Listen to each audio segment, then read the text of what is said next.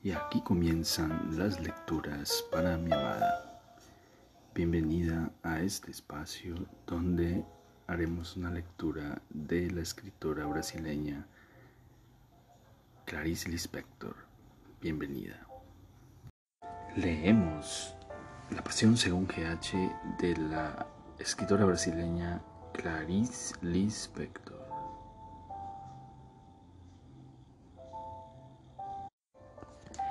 Vivir como un sonámbulo era el mayor acto de confianza, el de cerrar los ojos en el vértigo y jamás saber lo que se hace. Como una trascendencia, trascendencia, que es el recuerdo del pasado, del presente o del futuro. La trascendencia era en mí el único modo que podía alcanzar la cosa pues incluso al comerme parte de la cucaracha me había esforzado en trascender el acto mismo de comerla. Y ahora solo me quedaba el vago recuerdo de un horror, solo me quedaba la idea. Hasta que el recuerdo se volvió tan intenso que mi cuerpo gritó entero en sí mismo. Crispé mis uñas en la pared. Sentía ahora lo repugnante en mi boca y entonces comencé a escupir escupir furiosamente aquel sabor de cosa alguna, sabor de una nada que, sin embargo, me parecía casi dulcificado como el de ciertos pétalos de flor, sabor de mí misma, me escupía a mí misma, sin llegar jamás hasta el punto de sentir que por fin hubiese escupido mi alma entera. Porque no eres ni frío ni caliente, porque eres tibio, te vomitaré de mi boca era el Apocalipsis según San Juan y la frase que debía de referirse a otras de las que yo no me acordaba. La frase surgió de lo profundo de mi memoria, sirviendo para lo insípido que yo había comido y que escupía. Lo que era difícil, pues la cosa neutra es extremadamente enérgica, yo escupía y ella continuaba siendo yo. Solo me detuve en mi furia cuando comprendí con sorpresa que estaba deshaciendo todo lo que laboriosamente había hecho, hasta cuando comprendí que estaba renegándome y que, pobre de mí, no estaba a la altura sino de mi propia vida. Me detuve asustada y mis ojos se llenaron de lágrimas que solo ardían y no corrían. Creo que no me consideraba siquiera digna de que las lágrimas corriesen me faltaba la piedad primera por mí, la que permite llorar, y en las pupilas retenía ardientes las lágrimas que me salaban y que no merecía que resbalase. Mas, incluso sin resbalar, las lágrimas me servían de tal modo de compañeras y de tal modo me bañaban de mi conmiseración que fui agachando una cabeza contentada y como quien regresa de un viaje Volví a sentarme tranquila en la cama. Yo que había pensado que la mayor prueba de transmutación de mí en mí misma sería ponerme en la boca la masa blanca de la cucaracha y que así me aproximaría a lo divino, a lo real. Lo divino para mí es lo real. Pero besar a un leproso no es siquiera bondad es autorrealidad, es autovida, aunque eso signifique también la salvación del leproso. Mas es ante todo la propia salvación. El mayor beneficio del santo es para con él mismo, lo cual no importa, pues cuando él alcanza la gran y propia magnanimidad, millares de personas resultan ampliadas por su magnanimidad y de ella viven y él ama tanto a los demás como ama su propio terrible agrandamiento. El santo quiere purificarse porque siente la necesidad de amar lo neutro, amar lo que no es un añadido y prescindir de lo bueno y de lo bello. La gran bondad del santo es que para él, él todo es igual. El santo se quema hasta llegar al amor de lo neutro, lo necesita para sí mismo Comprendí entonces que de cualquier modo vivir es una gran bondad para con los demás. Basta vivir y por sí mismo esto se convierte en gran bondad. Quien vive totalmente está viviendo para los demás. Quien vive la propia magnanimidad está haciendo una dádiva, incluso si su vida transcurre dentro del aislamiento de una celda. Vivir es una dádiva tan grande que millones de personas se benefician con cada vida vivida. Te duele que la bondad del Dios sea neutramente continua y continuamente neutra. Mas lo que yo antes quería como milagro, lo que llamaba milagro, era en verdad un deseo de discontinuidad e interrupción. El deseo de una anomalía llamaba milagro exactamente el momento en que el verdadero milagro continuo del proceso se interrumpía. Pero la bondad neutra del Dios es aún más apelable de lo que sería si no fuese neutra. Basta con ir y tener, basta con pedir y tener. Y también el milagro se pide o se consigue, pues la continuidad entre intersticios que no lo interrumpen. El milagro es la nota que queda entre dos notas musicales. Es el número que queda entre el número uno y el número dos. Basta necesitar y se consigue la fe es saber que se puede ir y comer el milagro. El hambre. Esta es quien es en sí la misma fe. Y tener necesidad es mi garantía de que siempre se me dará. La necesidad es mi guía. Yo no necesitaba haber tenido el valor de comer la masa de la cucaracha, pues me faltaba la humildad de los santos había dado al acto de comérmela un sentido de máximo. Mas la vida se divide en cualidades y especies, y la ley es que a la cucaracha solo la amará y la comerá otra cucaracha, y que una mujer, en la hora del amor por un hombre, esa mujer está viviendo su propia especie. Entendí que yo había hecho ya lo equivalente de vivir la masa de la cucaracha pues la ley es que yo viva con la materia de una persona y no de una cucaracha. Comprendí que al ponerme en la boca la masa de la cucaracha, no estaba despojándome como se despojan los santos, sino que estaba nuevamente queriendo el añadido. El añadido es más fácil de amar. Y ahora no tomo tu mano para mí. Soy yo quien te da la mano Ahora necesito tu mano, no para no tener miedo, sino para que no tengas miedo tú.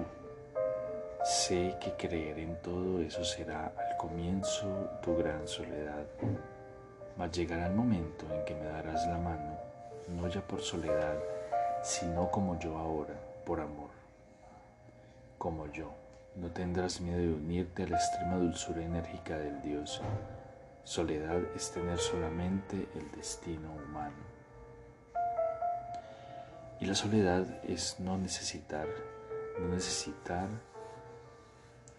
deja a un hombre muy solo, totalmente solo. Ah, necesitar no aísla a la persona, la cosa necesita de la cosa. Basta ver al polluelo caminando para comprender que su destino será lo que la carencia hará de él su destino es juntarse como una gota de mercurio a otras gotas de mercurio, aunque como cada gota de mercurio él tenga en sí mismo una existencia totalmente completa y redonda. Ah, amor mío, no temas la carencia, ella es nuestro mayor destino. El amor es mucho más fatal de lo que yo había pensado. El amor es tan inherente como la propia carencia y estamos protegidos por una necesidad que se renovará continuamente. El amor ya está, está siempre. Basta solo el golpe de gracia, que se llama pasión. Lo que siento ahora es alegría. A través de la cucaracha viva estoy comprendiendo que también yo soy lo que está vivo Estar vivo es una fase muy elevada, es algo que solo ahora he alcanzado, es un equilibrio inestable tan elevado que sé que no voy a poder continuar conociéndolo durante mucho tiempo. La gracia de la pasión dura poco. ¿Quién sabe? Ser hombre como nosotros es solamente una sensibilización especial a lo que llamamos tener humanidad. O también temo perder esa sensibilización.